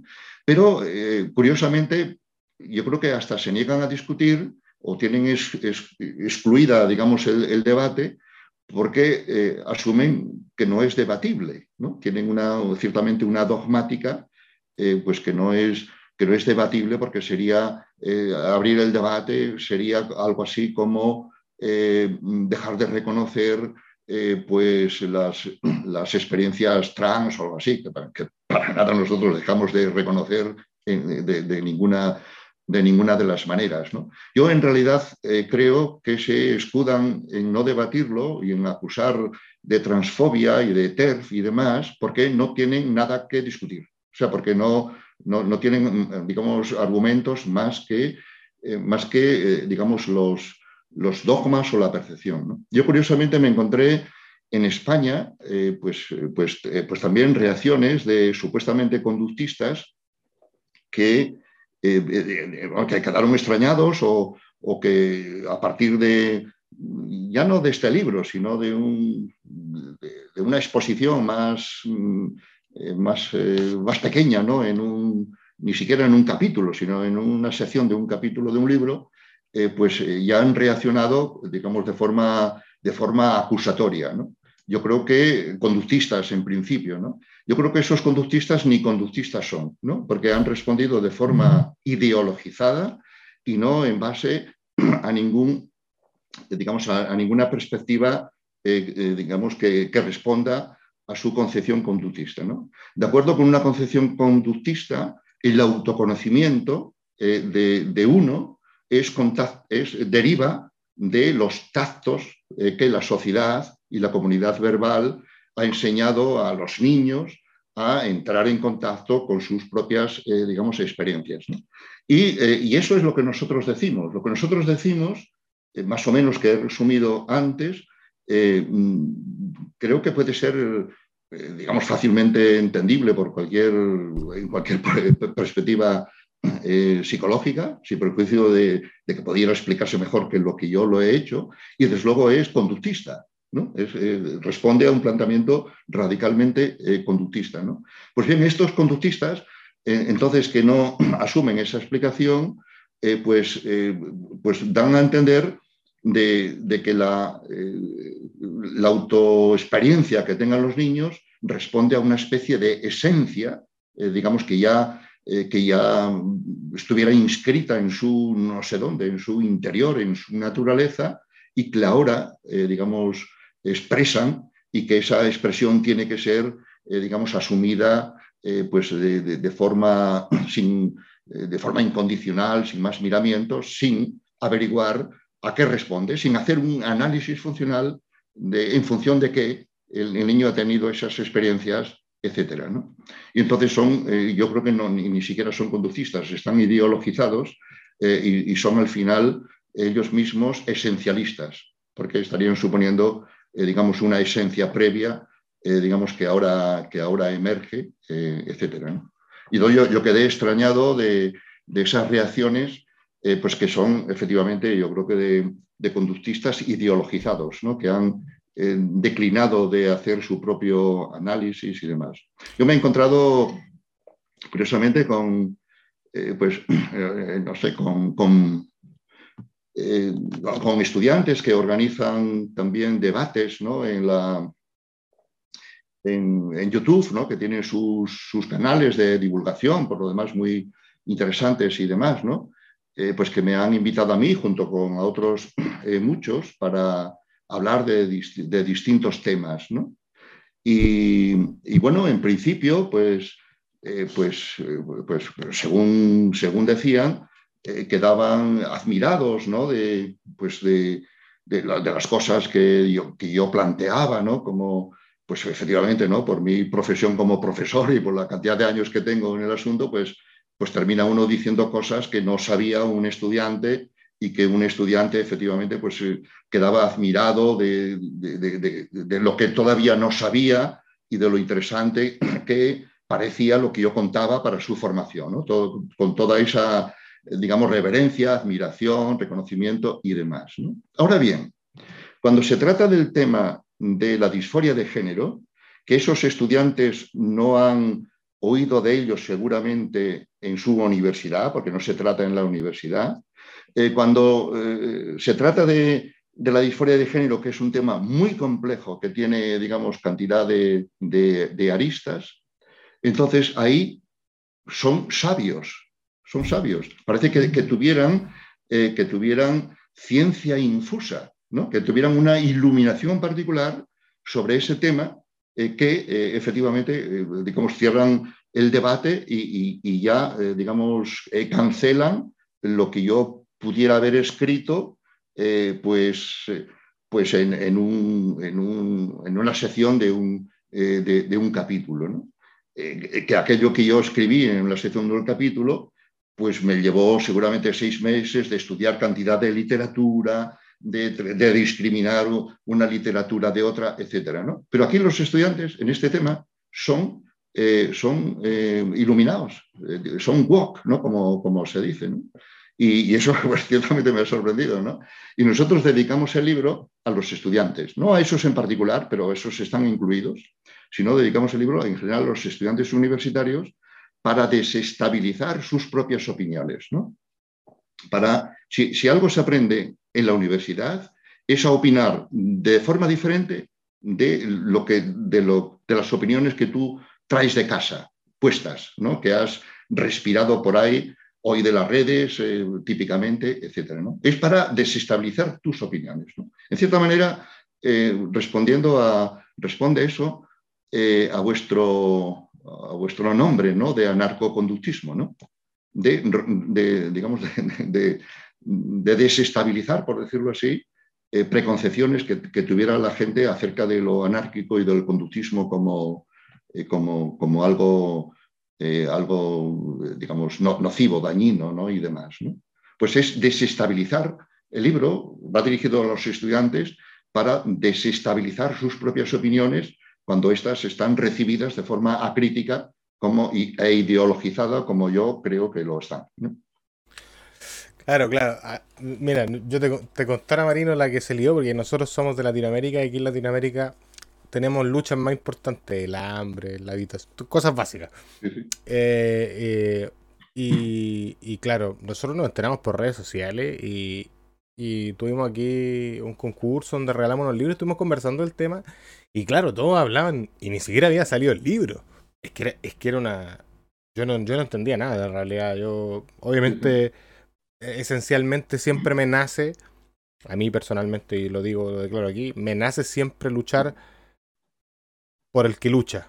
¿ya? O sea, como que mi, mi, situación eh, con la polémica, con que después sabían todos que eh, venías tú a este espacio y claro, eh, no llueve caca, pero gotea también. Entonces, sí, sí, sí, de una u otra forma la gente se alteró un poco y, y yo creo entender que aquí hay una y aquí hay uno de los problemas que siento que son parte de la psicología y que es inevitable, que son los problemas que responden a criterios de conocimiento y aquellos que responden a criterios jurídicos, sociales, de otro orden. Claro, entiendo que la explicación del. Y, es la, explicación general del conductismo radical, digamos, que casi todas las cosas que en realidad hacemos son aprendidas. O sea, de una u otra mm. forma se dan en la interacción, producto de, de ciertos lineamientos que ya estaban establecidos antes de que nosotros llegáramos. Entiendo puedo yo compartirla más o menos. Ustedes saben que yo entiendo más el interconductismo, y, pero yo lo entiendo, entiendo que es lo que va. Y, eso, espero que las personas que estén mirando esto en diferido y que eh, sea trans y que esté molesta con esto, yo de verdad espero que pueda eh, aportar al debate y que abramos este espacio. A mí me, gustaría entender mucho más eh, la situación jurídica ya. Creo que hay una ley trans, me estoy enterando un poco de las cosas. Aquí ni siquiera estamos en miras de hablar eso. Pero, pero creo que eso, que hagamos las diferencias y, y, de una u otra forma entiendo la rabia de las personas. Eh, yo soy latino eso se, puede, también. Eso se, puede entender, ¿no? La rabia de las personas y conociendo pues cómo digamos, cómo está montado el, digamos, el mundo en, en, relación con esto, ¿no?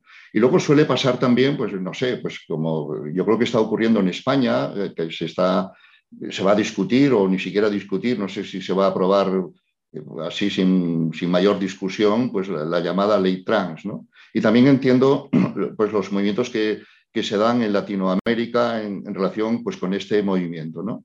Pero debieran, eh, debieran, pensar que, por ejemplo, Suecia, que es uno de los países más, eh, digamos, avanzado, que, es el, país, digamos, de los primeros, digamos, que han adoptado eh, todas estas medidas que se van a adoptar en España, ¿no? de la autodeterminación de la identidad de género por el sentimiento y la terapia afirmativa, están dando para atrás eh, a, las leyes que ellos establecieron en su día y que son las que se van a establecer en España y posiblemente en, países de, Latinoamérica.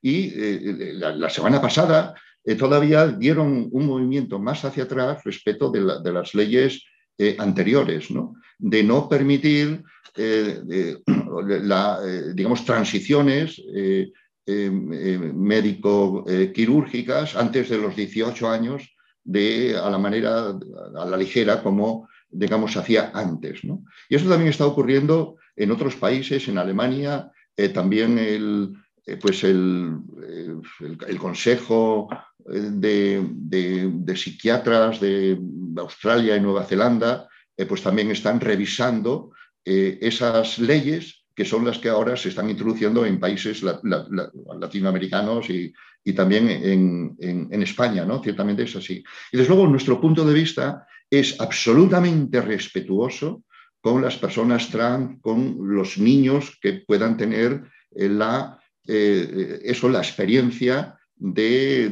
disforia de género. Nosotros de ninguna manera, y repetimos mucho esto a lo largo del libro, de ninguna manera negamos que la experiencia de disforia de género sea real. No negamos que no sea una experiencia real. Lo que planteamos es cómo se ha hecho real. ¿Cómo se ha hecho real? Y eh, nuestro punto de vista es enteramente respetuoso porque trata de ayudar a las personas tanto si efectivamente eh, la mejor opción suya es la de llevar a cabo los procesos de transición o si acaso su problema de disforia de género puede estar, eh, digamos, envolviendo o estar mediado por otros tipos de problemas que habría que analizar, como se está viendo ahora con esas personas que han hecho distintos procesos de transición y esta no resolvió sus problemas y quieren volver atrás. Y esas personas que vuelven atrás ahora quedan abandonadas por el movimiento trans eh, que los eh, entusiastamente los ha apoyado en todos los procesos de transición. Antes eran héroes porque transicionaban y ahora quedan como traidores y quedan abandonados. Y entonces quedan a expensas ahora de grupos de, autoayuda desarrollados por eh, personas destransicionistas eh, pues que, tienen ya que organizarse entre ellas.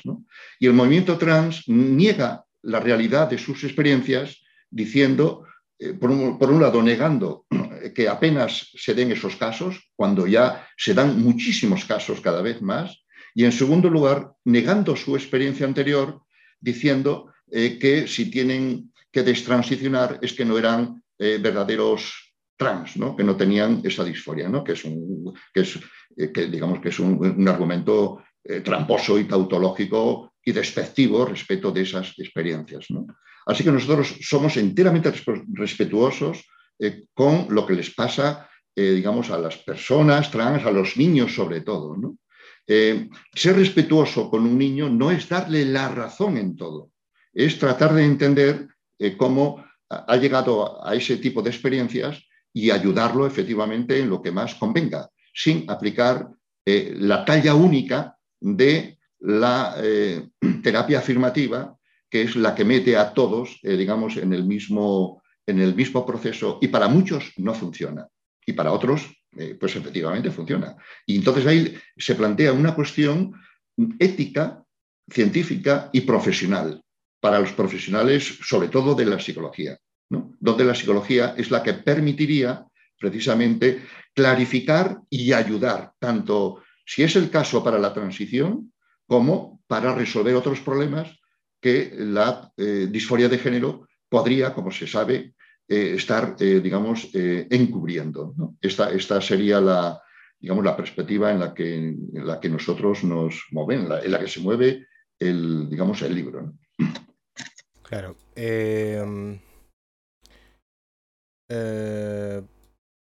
No, espectacular. Mira, qué bueno que tuvimos esta oportunidad. Estoy un poco igual como desayunándome, espero leerme el libro de forma completa y, obviamente generar mi propia opinión. Siempre, siempre es complejo eh, abordar cualquier tema que tenga que ver con una comunidad que se siente representada, digamos, de, por ello, ya sea la disforia de género bueno, lo que sea. Curiosamente, los, los argumentos más comprometidos del libro, por ejemplo, que nadie nace en un cuerpo equivocado, que efectivamente no es eso algo que sostenga ahora el movimiento trans, pero sí lo sostuvo, eh, digamos, eh, digamos, alguna vez. Eh, para otro, otro aspecto, digamos, relevante es el de efectivamente explorar la disforia de género antes de acometer transiciones que podrían ser dañinas. Todo eso, esos argumentos, nosotros los sacamos de personas trans. En el libro damos la palabra a personas trans que, eh, digamos, que, han pasado digamos, por esas experiencias y nos basamos en, eso, ¿no? en, el, en, casos que nosotros eso, damos la palabra a las personas trans. Dentro del movimiento de transgénero o transexual, como tradicionalmente se denominaba, y quizá debiera eh, denominarse mejor así, como como movimiento transexual, eh, mm, no es homogéneo. Ese movimiento no es homogéneo, sino tiene también sus eh, enfrentamientos internos, de tal manera que no es monolítico ese, pensamiento. El más dominante es el que está eh, en la perspectiva pues de la ideología queer, que a su vez tiene muchos sentidos y no es tampoco unívoco su, sentido. ¿no? Pero, es, pero, es, un movimiento hegemónico el que está incluso acallando otros movimientos transgénero o transexuales que, bueno, que ya existían y que siguen existiendo y que nosotros tomamos también como, eh, digamos, como, como, criterio para nuestros argumentos. Nuestros argumentos más comprometidos están sacados de personas trans. Esa, es la, la, cuestión. Entonces, que quiera efectivamente estar abierto eh, y, discutir, discutir digamos, esta problemática, bueno, pues obviamente ha de leer el libro y a partir de ahí, pues pues efectivamente poner en, consideración, en juego sus propios conocimientos eh, personales y de otros libros.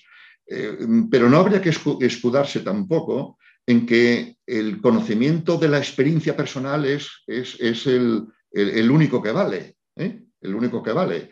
Para ser pediatra, si fuera así cierto, para ser pediatra tendría que ser pediatras los niños porque serían los únicos, eh, digamos, que, tienen conocimiento de los niños y los, eh, y los ginecólogos tendrían que estar embarazados o las ginecólogas tendrían que haber pasado por eso para ser, etcétera. ¿no? Es un argumento que no se sostiene, es el más anticientífico que hay, precisamente el que apela a la experiencia personal como criterio de autoridad.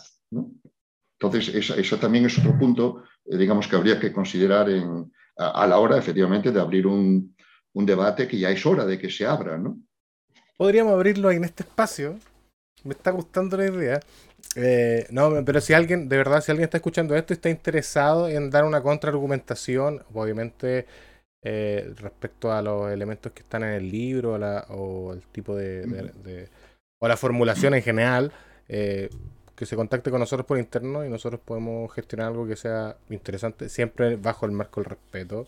Sí, desde luego, este, este, esta problemática eh, tiene un nivel distinto del nivel de Twitter.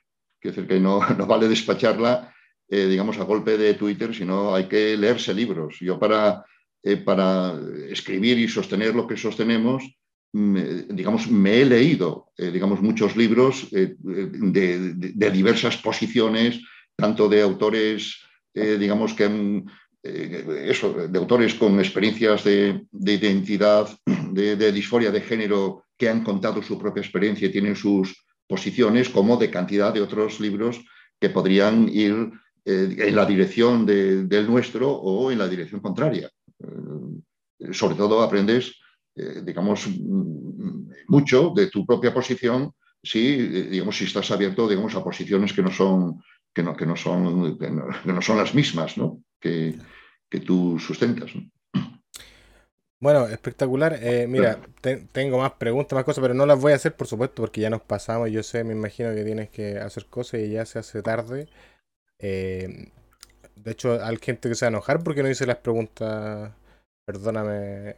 Las personas saben que le estoy diciendo, perdóname, pero no alcanzé a hacer la pregunta. Espero que saquen el recurso en otra ocasión. Eh, Marino, Muchas gracias eh, por darte el tiempo. Yo me imaginé que íbamos a hablar de, la, de este tema, yo creo que tú también sabías. Eh, y, gracias, gracias por darnos la posición y porque también eh, por el tiempo, por también responder a las preguntas pesadas, a las bromas, y todo. De verdad, muchas gracias por tu espacio y por, por tu claridad. Sí, pues nada, yo gracias también a vosotros por tener esta esta oportunidad y espero pues, que sea de interés para, bueno, para quien sigue en vuestro, eh, vuestro, vuestro canal ¿no? y, y, que sirva para pensar más allá de las opiniones recibidas. Ya, pues. Dejamos a Marino, yo me quedo despidiendo aquí con mi amigo, ahí los dejo tranquilos. Sí. Chao, chao. De acuerdo. Eh, eh, me muteo allá para no molestarlos y eso, se, terminó, se terminó la entrevista. Eh, ¿Qué les pareció? ¿Cómo están? Así que espero que espero que les haya gustado. Yo traté de hacer lo posible, gente. Soy una persona con muchas limitancias. Eh, llegué tarde, no leas esto, Mike. Muy bien, me caí en la trampa.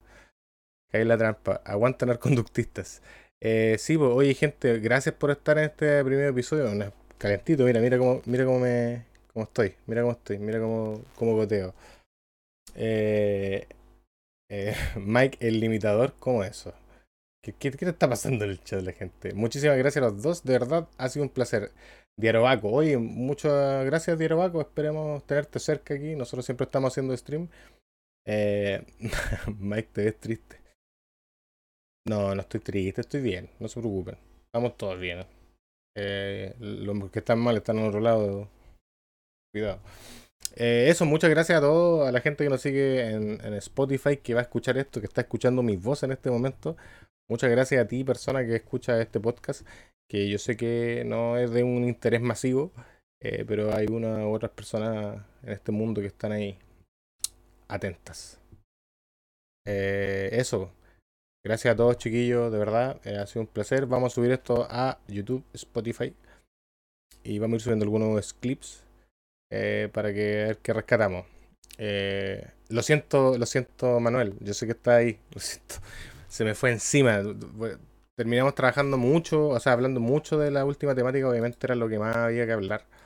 Era era obvio que iba a darse ese tema por la polémica y, y, lo cercano de, de, la publicación Capullo. Me eh, eh, y, y, no alcancé a hacer tu pregunta. Pero yo encantado en otra próxima ocasión lo voy a tener. Lo voy, a partir con ella.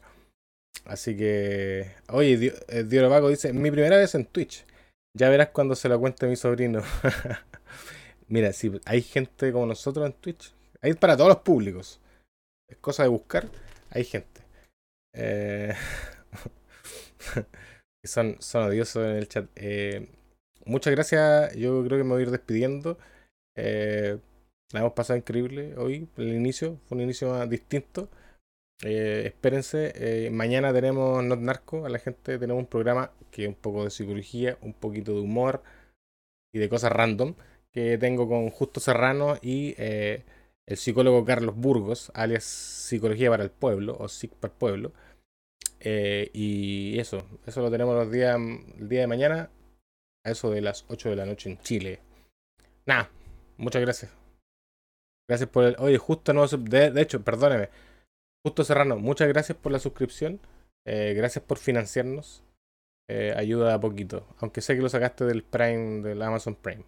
Pillín. Pequeño más, así que tú eres End. Tú eres End. Sí. Ahora, gracias Ed por estar aquí, pues, sé que está, comenta siempre en YouTube. Eh, persona peligrosa. Tiene aspecto de persona peligrosa. Que yo cruzaría la calle si te veo. Pero bueno. eh, ya, gente. Basta de divagar. De divagar. Eh, un abrazo. Que estén muy bien. Gracias por estar. Mua.